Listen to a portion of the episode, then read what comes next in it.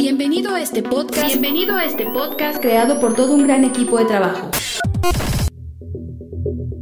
Permíteme presentarnos. Esfuerzo y Valor es una congregación que profesa la sana doctrina. La iglesia es liderada por el pastor y apologista Víctor Manuel Banda, quien con más de 32 años en el campo ministerial ha logrado mediante la gracia de Dios y un esfuerzo constante llevar a casi todo el mundo el Evangelio de Cristo. Nuestro objetivo como equipo es que cada oyente en este podcast sea beneficiado, llevar hasta sus vidas el alimento espiritual, pero sobre todo que conozcan más profundo a Dios y crezcan de manera constante en su caminar cristiano.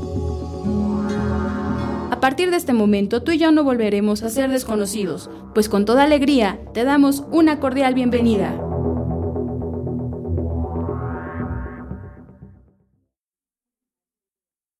Vamos a abrir nuestras Biblias en el libro de los jueces 6.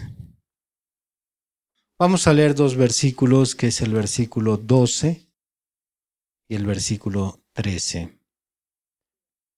Primero las hermanas y los hermanos el segundo. Adelante.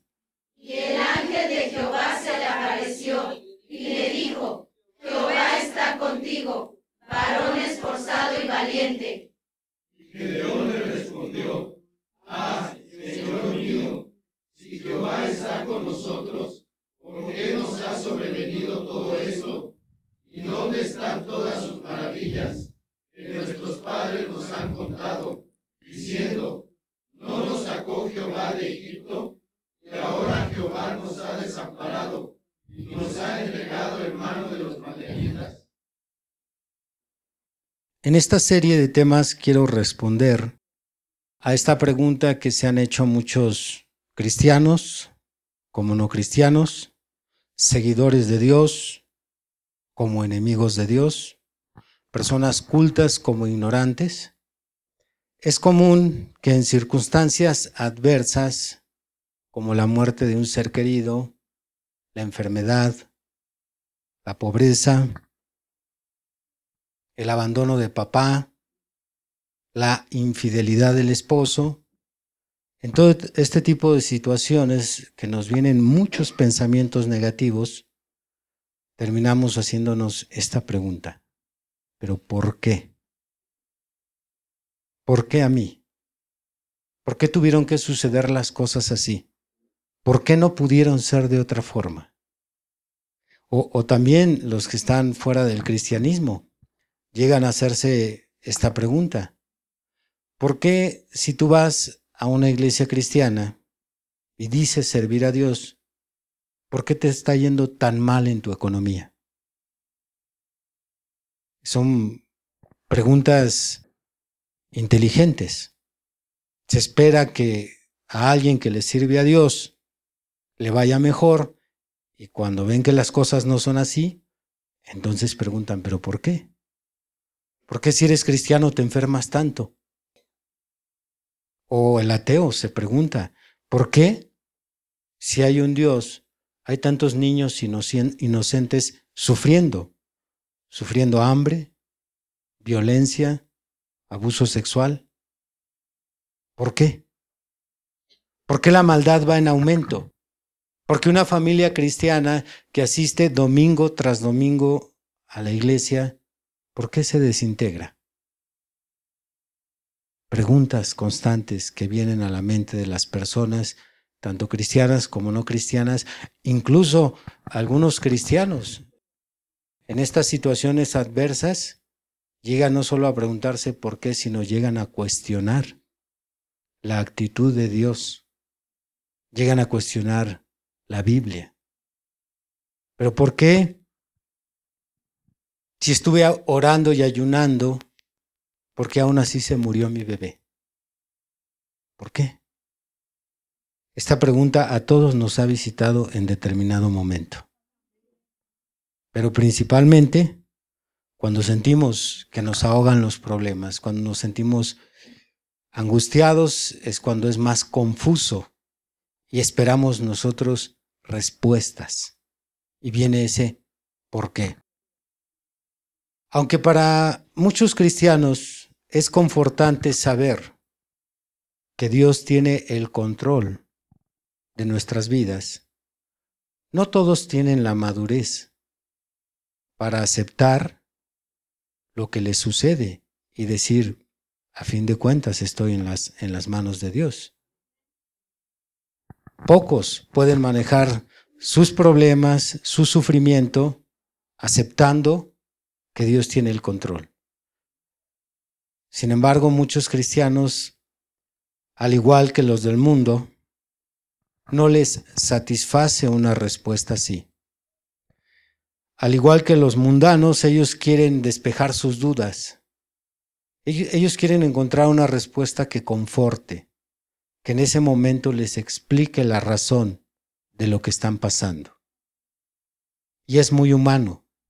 Y cuando esta pregunta de por qué se la hacen a los pastores, lamentablemente, muchos pastores, predicadores, líderes no tienen una respuesta satisfactoria para las personas. Yo como pastor, es la pregunta que más se me hace cuando una familia no cristiana está en problemas. Cuando perdieron a uno de sus hijos en un accidente, cuando un joven fue asesinado, cuando una mujer no puede tener hijos, le han diagnosticado esterilidad permanente, Pastor, pero ¿por qué? ¿Qué hicimos para que nos venga esto? ¿Por qué? Pastores, cuando les hacen esta pregunta, les exhorto a que no envíen a las personas a orar. No les den una palmadita en la espalda y les digan, vamos a estar orando la iglesia y yo por ustedes no traten de confortarlos o de orillarlos a que se resignen a lo que están pasando y solamente acepten la voluntad de Dios. Esto es algo muy común en el ministerio que desgraciadamente de una forma diplomática encubren su ignorancia o encubren su incapacidad de dar respuestas. Porque en este siglo vivimos en una época en que la sociedad quiere respuestas ya no están satisfechos con es la voluntad de Dios, sino quieren respuestas. Más bien yo exhorto al ministerio a que se preparen, a que estudien, a que oren y que les den rumbo a las personas para que ellos puedan satisfacer sus dudas. Y cuando ellos pregunten por qué, la Biblia tiene respuestas para todo. La pregunta por qué aparece en nuestras mentes cuando uno se encuentra decepcionado o desilusionado, cuando no recibimos lo que esperamos o cuando anhelamos una respuesta que nos conforte. Y no solo tenemos derecho a preguntarnos, sino también tenemos el derecho de preguntarle al Señor, ¿por qué? Siempre y cuando Repitan siempre y cuando. No le exijamos a Dios la respuesta. Mientras no lo hagamos de una forma altanera, el Señor no toma a mal que le preguntemos por qué nos está sucediendo aquello. Él no se enoja. El ángel que habló con Gedeón no tomó a mal la pregunta que le hizo este juez. Si Jehová está con nosotros, ¿por qué nos ha sobrevenido todo esto? Es lo que quería saber Gedeón. Si Jehová está con nosotros, ¿por qué estamos pasando lo que estamos pasando como nación escogida de Dios? ¿Por qué? En otras palabras, tiene sentido tener a Jehová de los ejércitos de nuestro lado si de todas formas vienen los madianitas y nos despojan de todo lo que tenemos, ¿tiene sentido tener a Jehová de nuestro lado? Antes de que Gedeón cumpliera su comisión, primero el ángel tuvo que satisfacer las dudas de Gedeón. Tuvo que responder a estas preguntas. Entonces, no está mal que le preguntemos al Señor o que nos preguntemos ¿Por qué nos acontecen ciertas cosas? Siempre y cuando no le exijamos a Dios y no lo hagamos de una forma altanera. En nuestro estudio buscaremos respuestas sencillas a las preguntas más comunes, desde las preguntas más inteligentes hasta las preguntas más estúpidas, desde las más absurdas hasta las más sensatas. No vamos a poder responder muchas preguntas en cada culto, pero vamos a tratar de abarcar de una a tres preguntas por culto.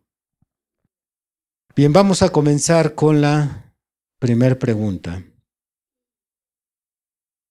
¿Por qué un matrimonio cristiano viven permanentemente entre ellos en conflictos?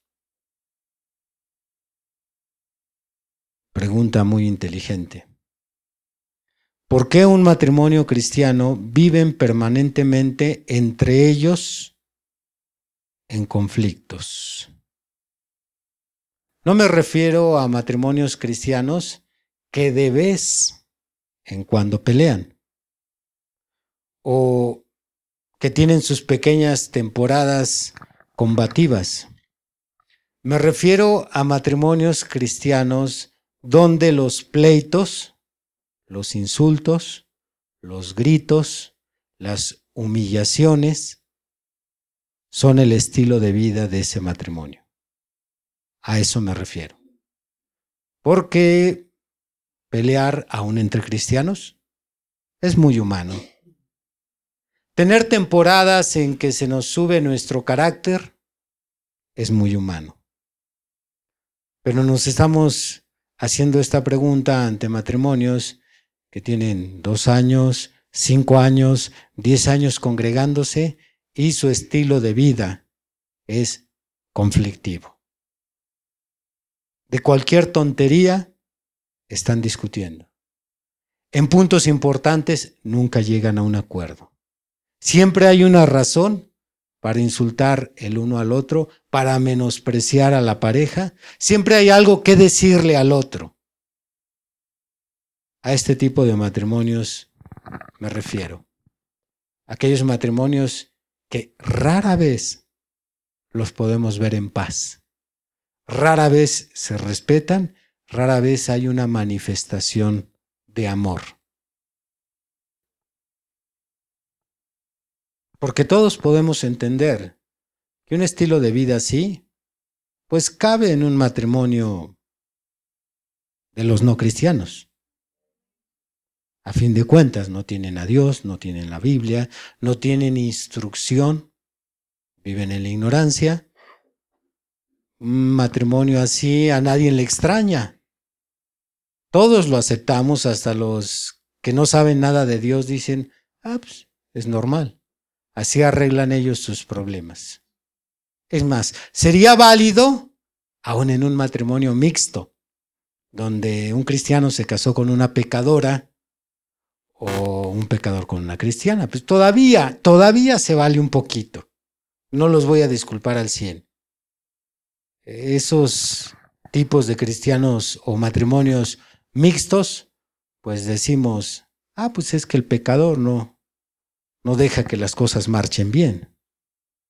Más bien, este tema está referido a las parejas cristianas que constantemente escuchan en su iglesia sermones sobre el matrimonio, que han leído en la Biblia consejos sobre el matrimonio, que han escuchado enseñanzas del mensajero William Branham sobre el matrimonio y que por lo tanto no podemos decir que están en ignorancia.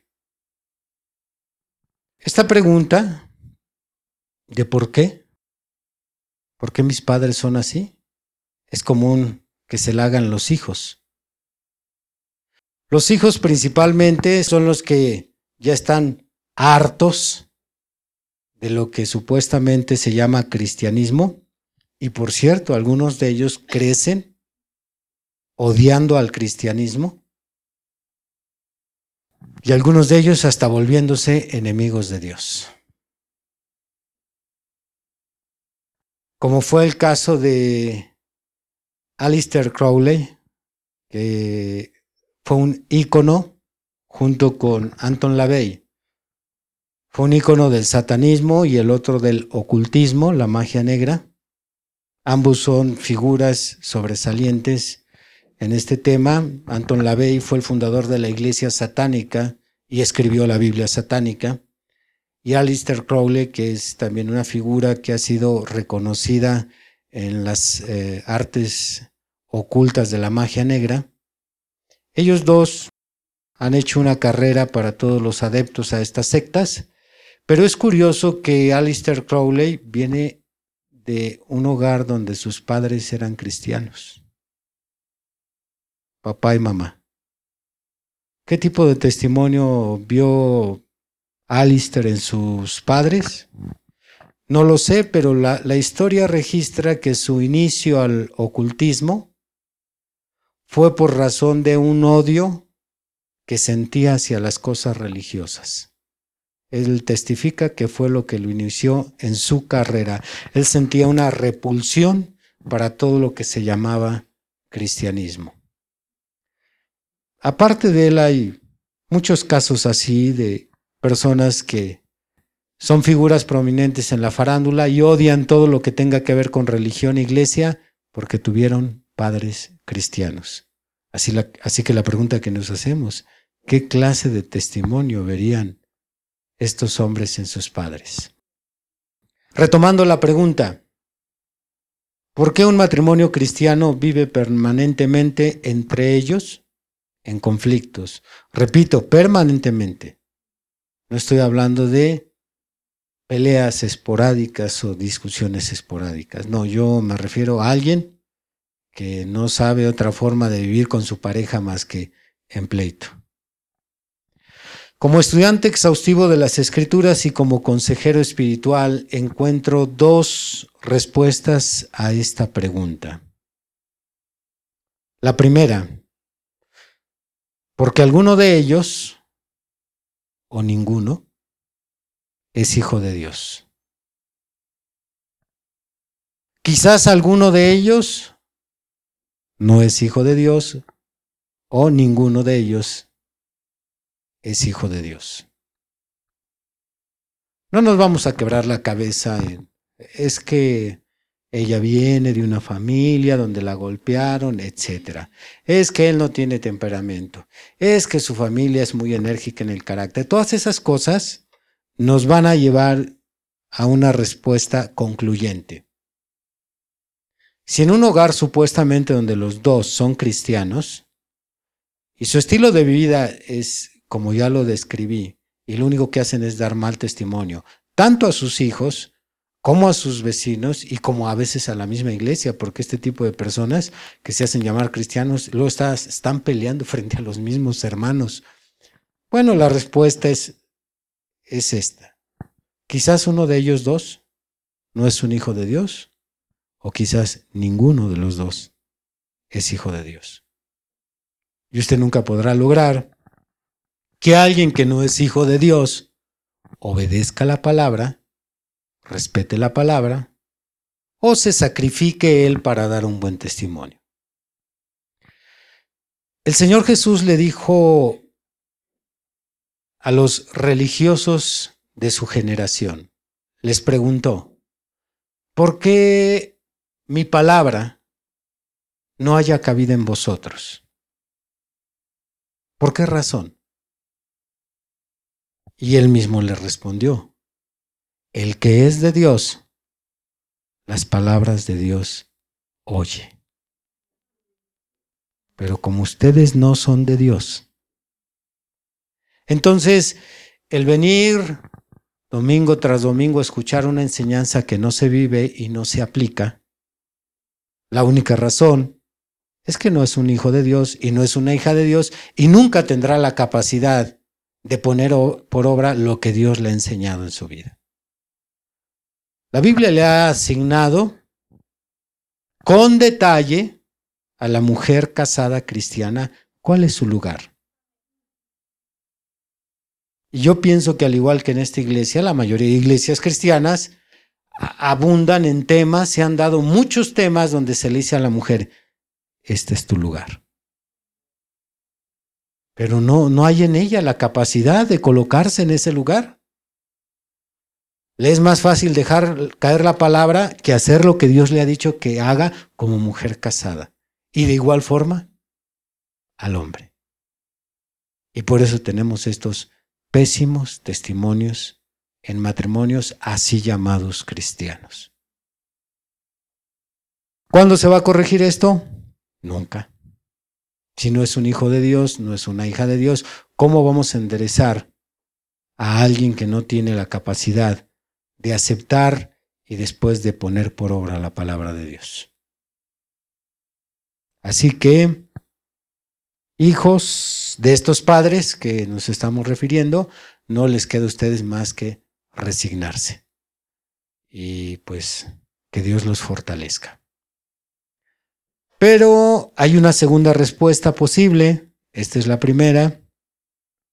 La segunda es porque ambos han permanecido como bebés espirituales.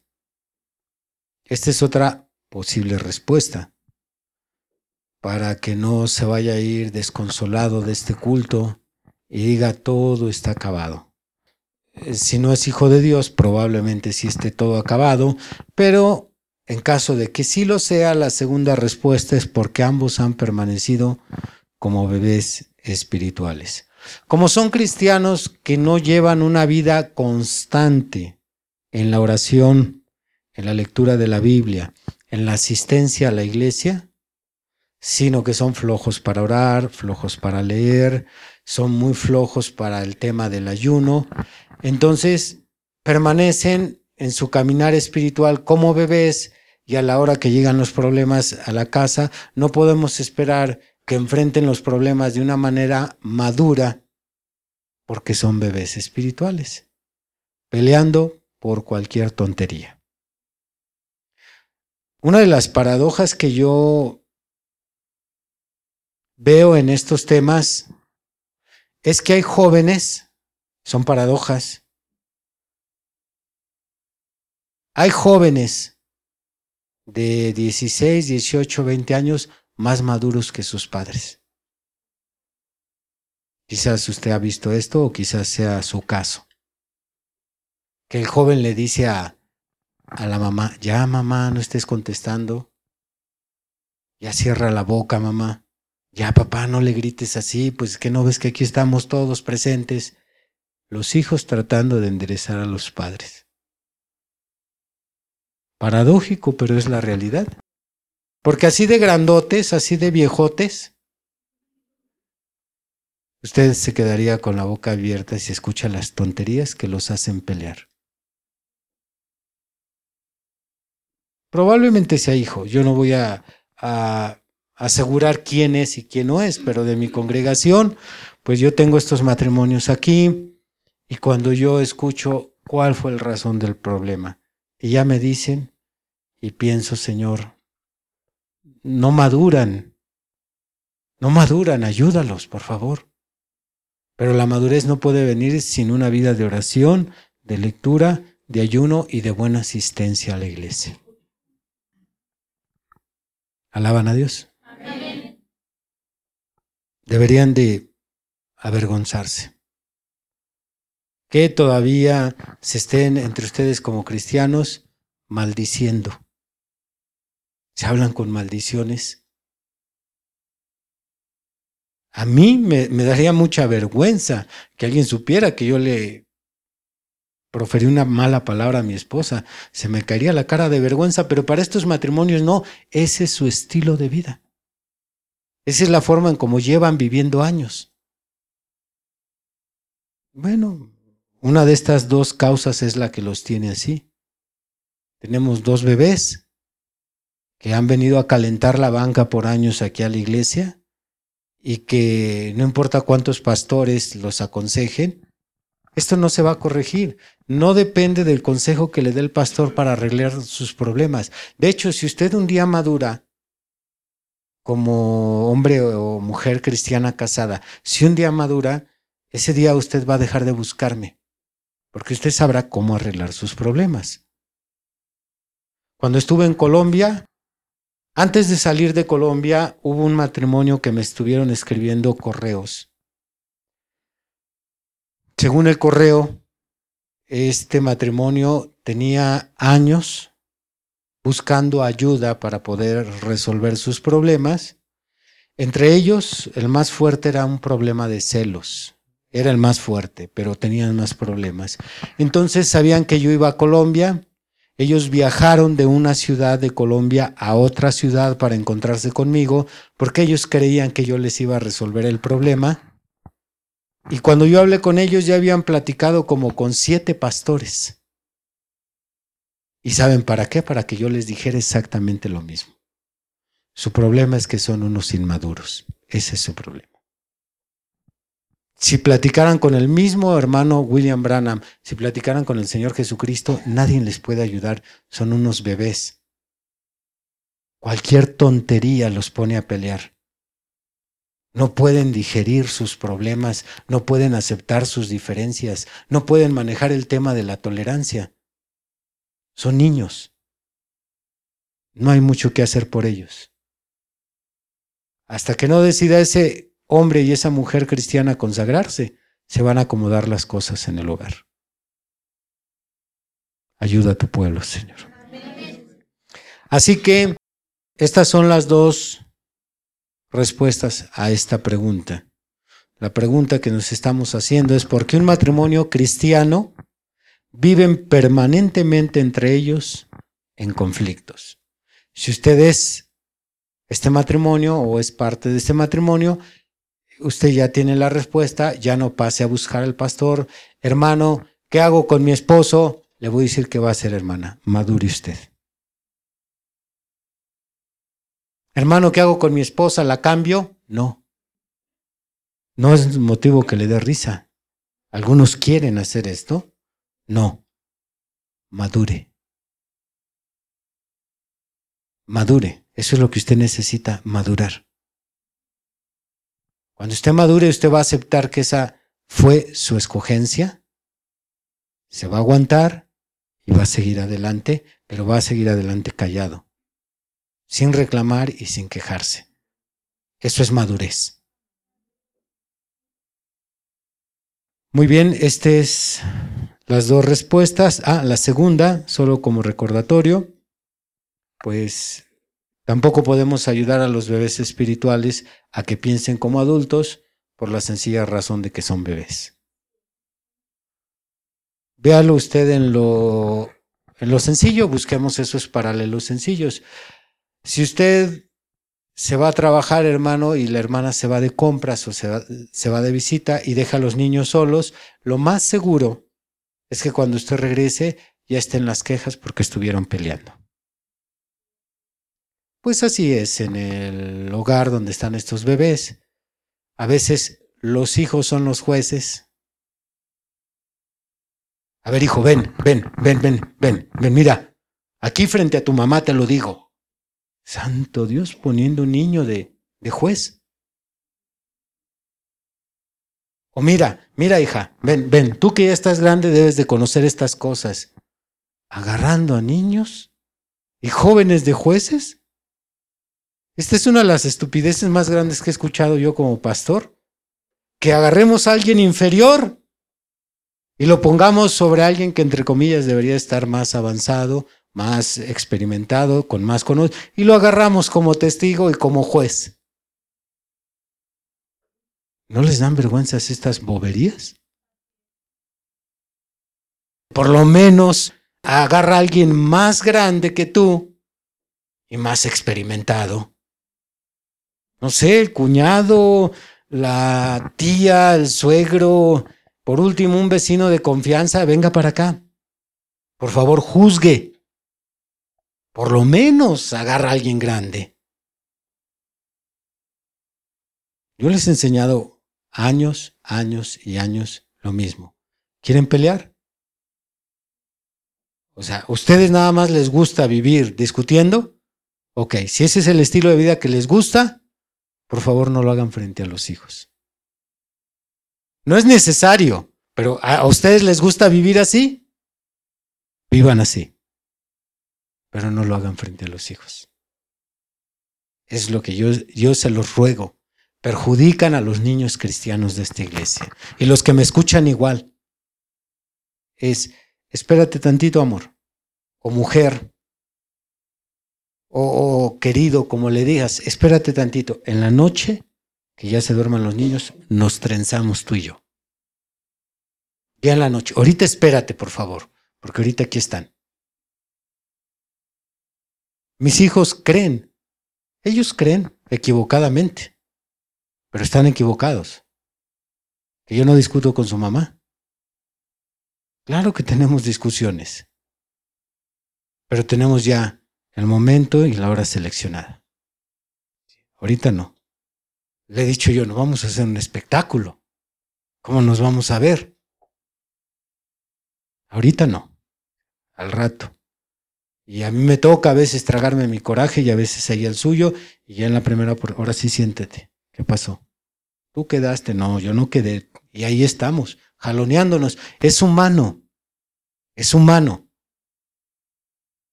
Pero háganlo maduramente. Dejen de avergonzar el Evangelio, dejen de confundir a sus hijos, dejen de dañar a sus hijos. Ayúdanos, Señor. Y el que no es hijo, pero te tocó una que sí es hija o viceversa, eres hija o hijo y te tocó uno que no es, pues ahora te aguantas. Ahora lo único que vas a hacer es que es más pesada tu cruz.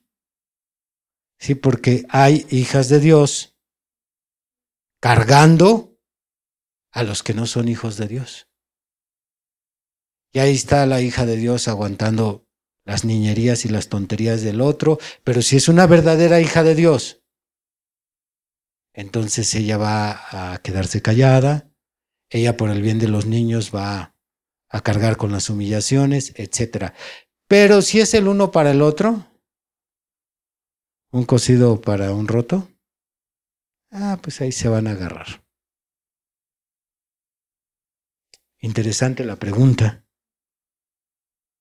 ¿Por qué un matrimonio cristiano vive en con constantes conflictos? Ahí está el misterio resuelto. Ahora ya lo saben. Ayúdanos, Señor. Segunda pregunta.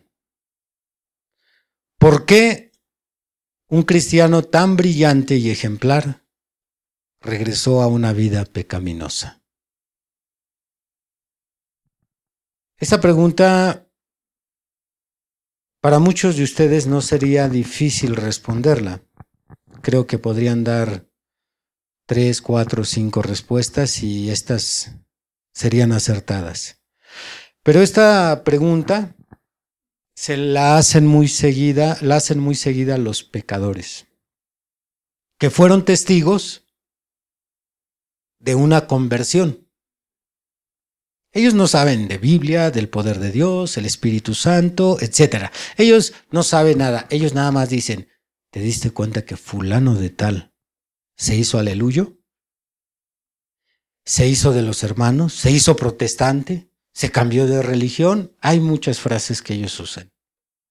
Y entonces cuando ellos ven a, esa persona que conocen, sea compañero, familiar, amigo, empiezan a ver todos estos cambios Mira, ya te diste cuenta que dejó de fumar, ya no fuma, ya no toma, ya no maldice.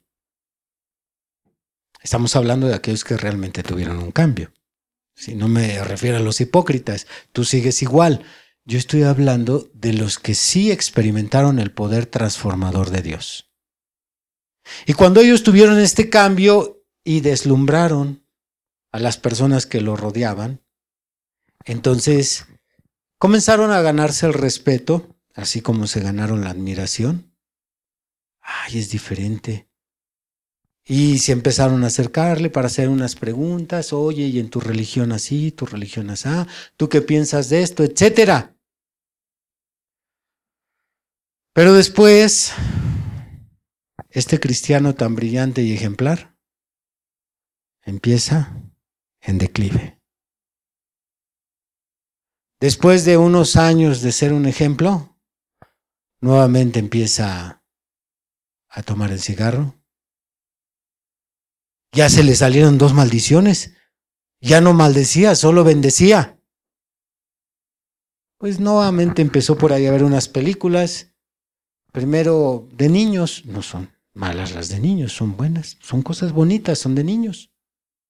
Después ya unas de acción, y ya después por ahí se animó con una de terror. No era totalmente satánica, pero... Y empezamos a ver que va en declive, en declive, en declive. Empieza a cambiar otra vez su vestimenta. Oh, hermano, esto que estoy hablando está al día en todo el mundo. Cristianos que empiezan a secarse, a morir, a perder su primer amor, a perder la santidad está al día. Y entonces es cuando aparece esta pregunta en las personas que lo rodean. ¿Pero por qué? ¿Por qué? Si tú nos decías que estaba mal fumar, ¿por qué otra vez estás fumando? ¿Pero por qué? ¿Tú qué dices que no hay que maldecir? Si te salen esas tan, tan horribles cuando te enojas. Y ellos se descontrolan. ¿Qué está pasando? Tal vez algunos tengan el valor de preguntártelo de frente, pero otros se, quedan callados, pero sí está la pregunta en la mente. Y todo lo que él me decía, que hay que ir a la iglesia y que los domingos es del Señor, ¿y ahora qué hace aquí en la fiesta? Ellos se preguntan, ¿por qué? Tengo dos respuestas para esta pregunta.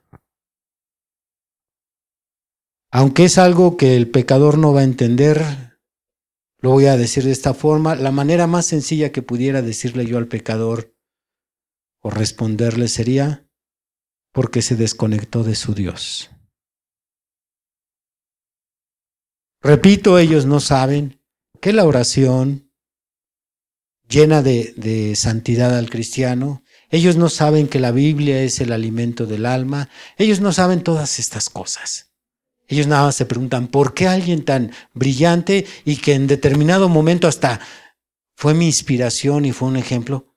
¿Por qué ahora reniega y siempre enojado con su cara jetona y siempre refunfuñando? ¿Por qué es así? Si va a tu iglesia, ¿por qué es así? Incluso ha habido, a mí me tocó una persona que me hizo la siguiente pregunta. Repito, ellos no saben temas de contenido espiritual, así que para ellos todas las religiones que no son católicas son equivalente.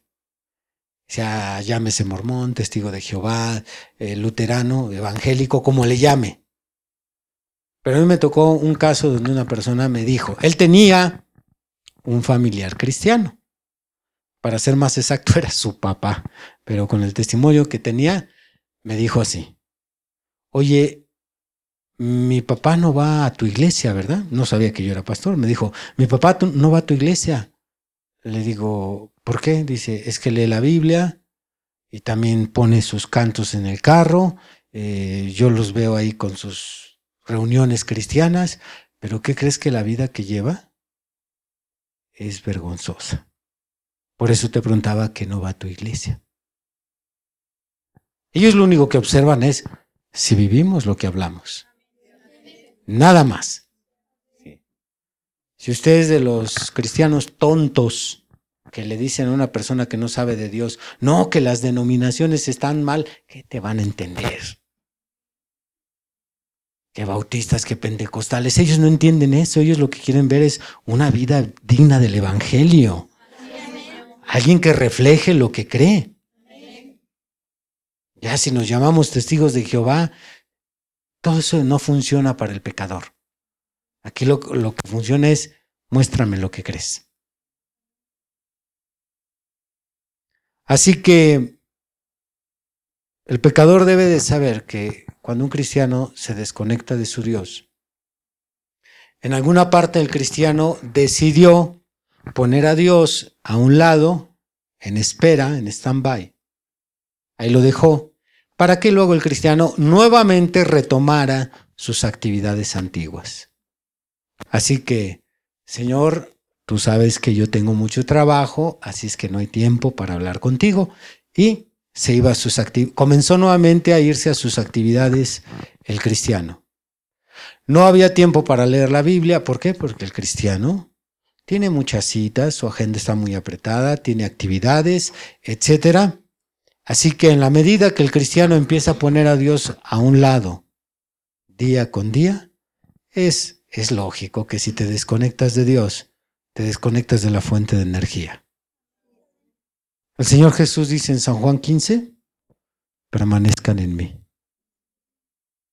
Permanezcan en mí porque fuera de mí nada podéis hacer.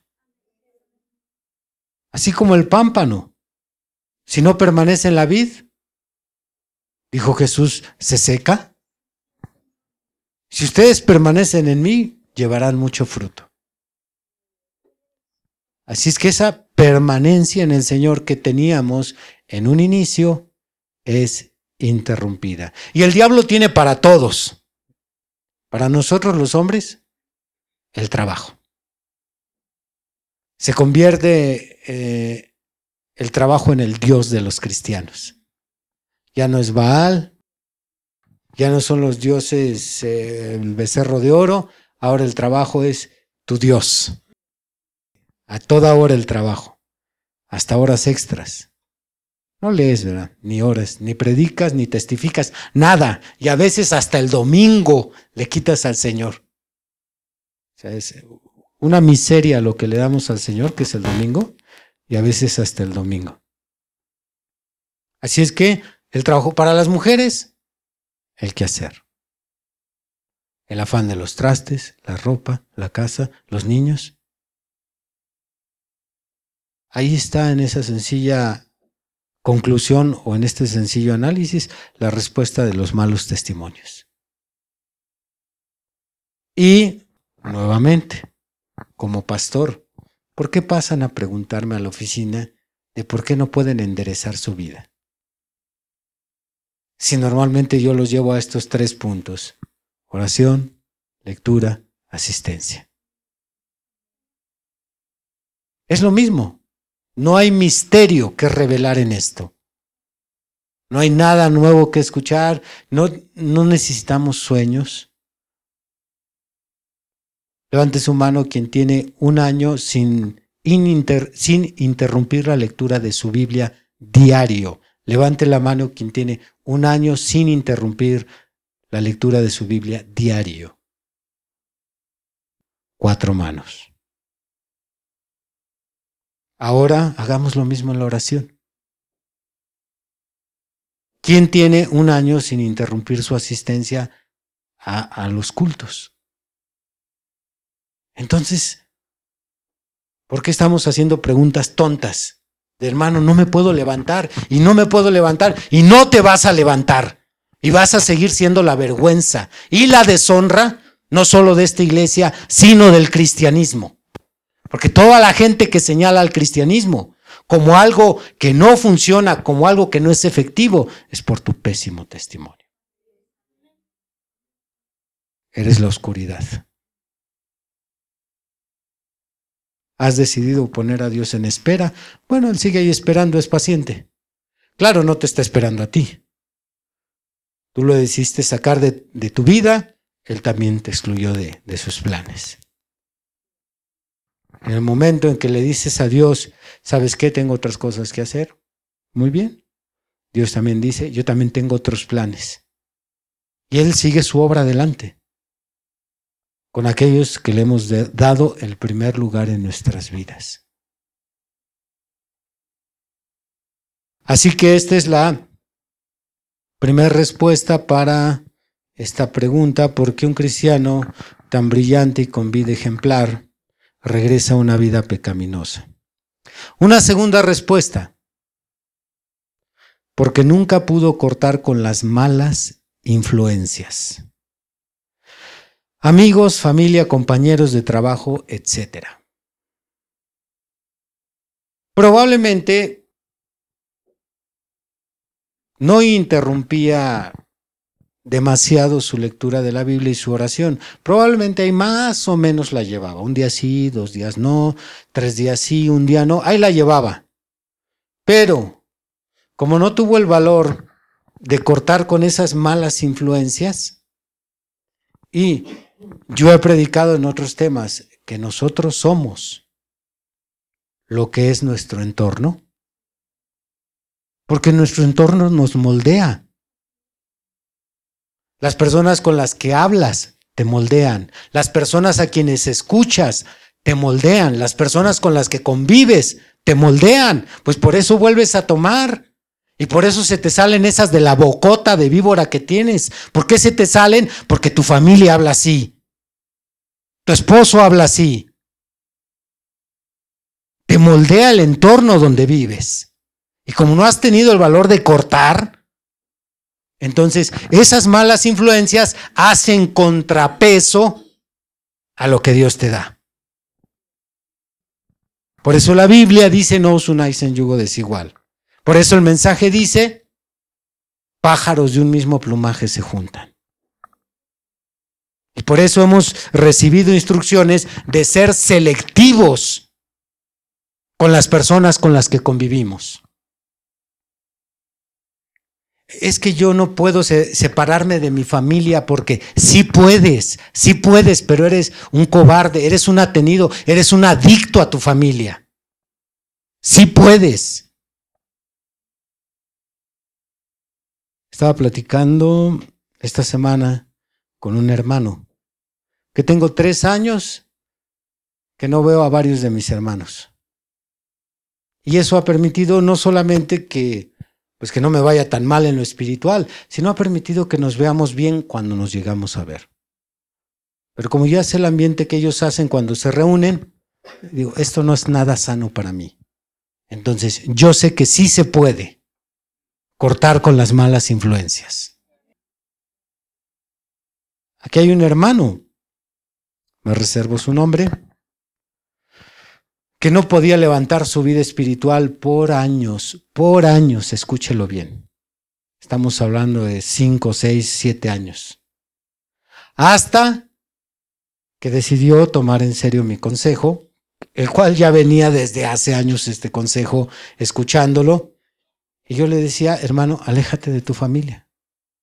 Hermano, pero es que aléjate de tu familia, aléjate de tu familia. Hasta que un día, no sé de dónde sacó dinero y compró pantalones y se los puso. Y ese día se animó. ¿Sabe qué, qué incluyó este alejamiento? Cambiarse de, de residencia. Claro, afecta. Vamos a dejar amistades, dejar esto. Pero cuando se cambió, su vida se empezó a enderezar.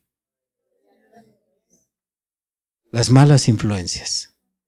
Con quién hablas, con quién seguido sales, con quién convives. Eso te moldea, aunque tú digas, no, a mí no me afecta. Pregúntaselo a muchos que ya se largaron a muchos marranos que regresaron otra vez a revolcarse a la porquería. Pregúntale si les afectó o no les afectó. Esta es la segunda razón por la cual un cristiano brillante y ejemplar comienza a decaer. Porque si te acuestas con el perro te brincan las pulgas. Hoy se lo leí a los pubertos. Hoy les di la escritura. ¿Qué escritura fue Becky? Proverbios 13:20. El que anda con sabios, sabio será. Mas el que se junta con los necios será quebrantado. Pero es que es mi mamá. Pues vas a tener que hacer un plan y decirle, madrecita, te voy a estar visitando cada tres semanas no le vas a decir la razón, ella no entiende, pero tú sí entiendes. Pero es que mi papá, papá, por ahí te voy a estar marcando para ver cómo estás. Esto es cuando ellos llevan una influencia tan fuerte que moldean nuestras vidas.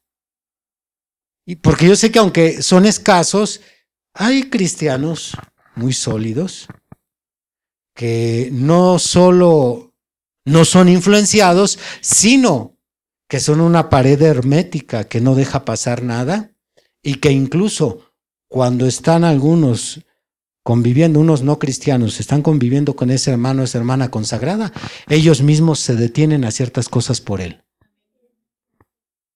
Y no maldicen porque él está presente. Y no cuentan chistes sucios porque él está presente. Y dicen, Ay, ahorita estás tú aquí, pero tú sabes que me gustaría tomarme una, pero por ti vamos a, a aguantarnos. O sea, tienen una firmeza, tienen un carácter para hacer valer su fe. Ah, yo no digo nada en contra de sus hermanos. Por el contrario, a lo mejor hasta solo con la luz que están despidiendo convierten a otros. Alabado sea el Señor. Pero están contados. Están contados. Así que, si tú eres de esos que tus amigos, tu familia, tus compañeros de trabajo son el primer lugar para ti y no puedes vivir sin ellos, prepárate para el declive, porque si piensas que ya bajaste al fondo, ya tocaste fondo, estás equivocado, todavía vas a bajar más. El diablo no tiene llene. Aparte, el diablo no solo quiere estropear tu vida. Repiten, el diablo no quiere estropear mi vida. El diablo no quiere estropear mi vida. Tú lo sabes, el diablo quiere destruir tu vida, no estropearla. Él no llena nada más cuando ya eres una bandera de vergüenza. Él no se siente satisfecho, dice, hasta que no lo aniquile. Voy a acabar con él y si lo puedo hacer un blasfemo y un enemigo, lo voy a hacer. Así que estas son las dos razones, perdón, por las que un cristiano tan brillante y ejemplar regresa a su vida pecaminosa.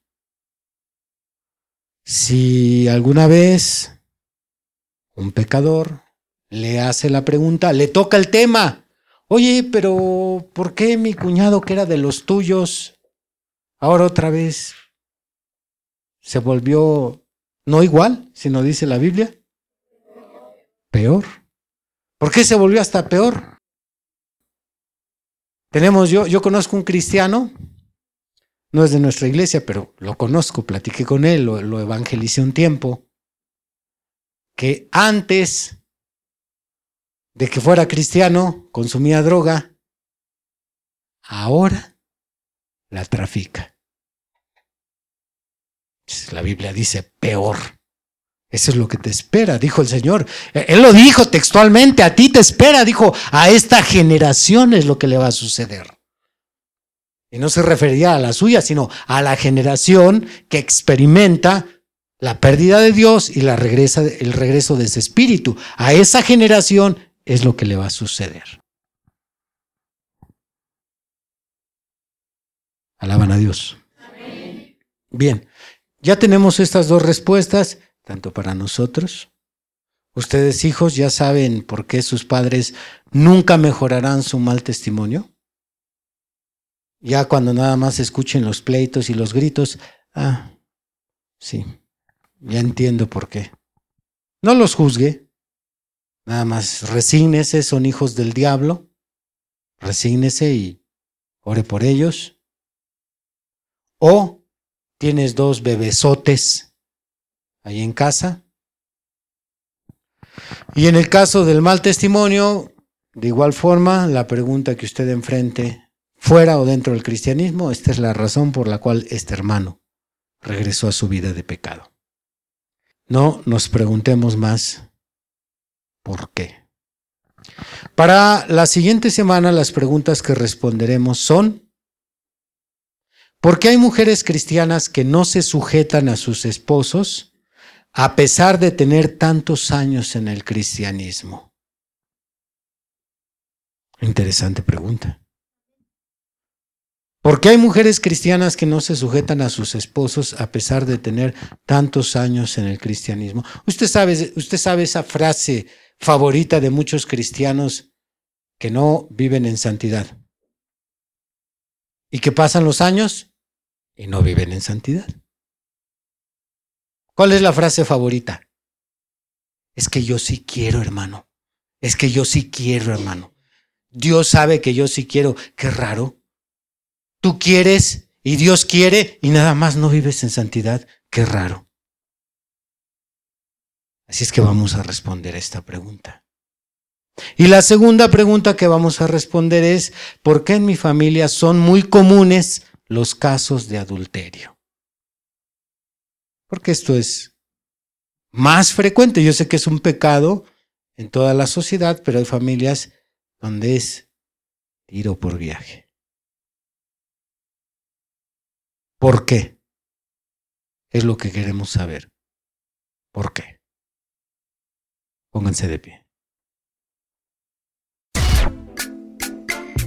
Has escuchado el día de hoy una predicación del ministro Víctor Manuel Banda. Vaya mensaje, ¿verdad?